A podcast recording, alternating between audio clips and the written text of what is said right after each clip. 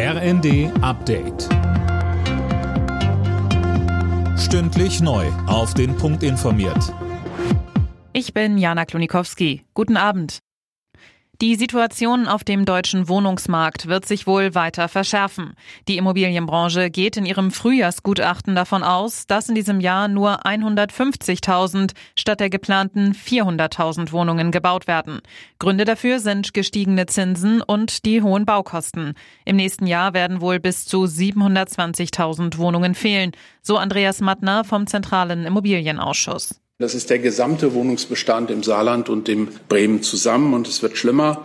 In 2027 werden es 830.000 Wohnungen sein.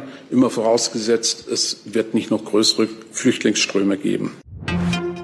Bekommt die Ukraine jetzt doch Taurus Marschflugkörper? Die Union ist dafür, sie will einen entsprechenden Antrag in den Bundestag einbringen. Auch die Ampelfraktionen fordern mehr Waffen für Kiew. Von Taurus-Raketen ist in dem gemeinsamen Antrag, den sie stellen wollen, aber nicht die Rede. Im UN-Sicherheitsrat ist ein Resolutionsentwurf gescheitert, der einen sofortigen Waffenstillstand im Gazastreifen fordert. Die USA legten ihr Veto ein. Israel bereitet derzeit eine Bodenoffensive gegen die Hamas-Terroristen in der Stadt Rafah vor. Dort sollen sich über eine Million geflüchtete Zivilisten aufhalten. Die Fußballwelt trauert um Andi Brehme. Der WM-Held von 1990 ist vergangene Nacht verstorben. Er wurde 63 Jahre alt. Tom Husse berichtet. Von seiner Familie heißt es, Brehme starb plötzlich und unerwartet infolge eines Herzstillstands.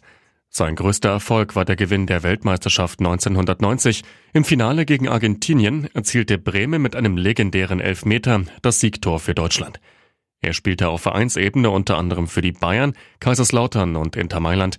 Der FC Bayern zeigte sich erschüttert und Inter will heute in der Champions League gegen Atletico mit schwarzer Armbinde in Gedenken an Brehme spielen. Alle Nachrichten auf rnd.de